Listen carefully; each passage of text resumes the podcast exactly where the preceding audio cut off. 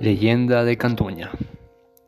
Hace referencia a un indígena al que todos en su pueblo lo conocían como Cantuña.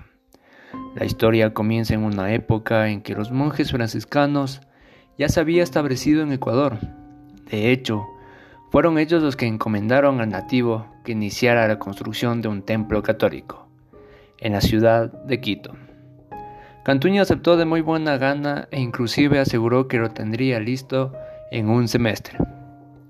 Como única condición, solicitó que al terminar su trabajo le fuera entregada una gran cantidad de dinero.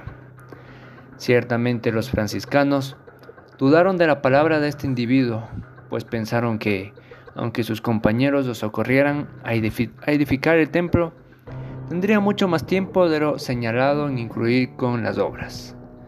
Pasaron, pasaron varios meses, específicamente cinco meses y la construcción no iba ni en la mitad. Desesperado por esta situación, a Cantuña se le pasó por la mente el hacer un pacto con el diablo, en el que le entregaría su alma.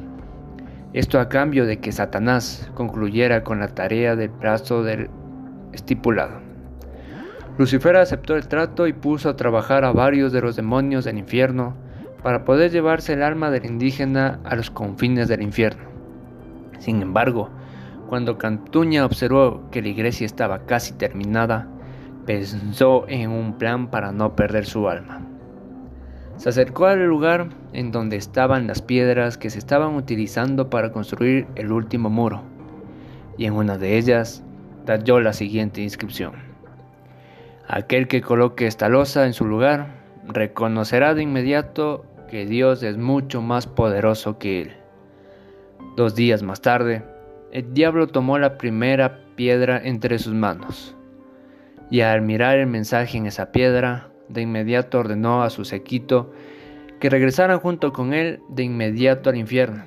De esa manera, el astuto indígena Cantuña no solamente había conseguido conservar su alma, sino que también concluyó a tiempo la construcción de la iglesia, con lo cual los monjes franciscanos detuvieron que pagar las monedas que habían acordado.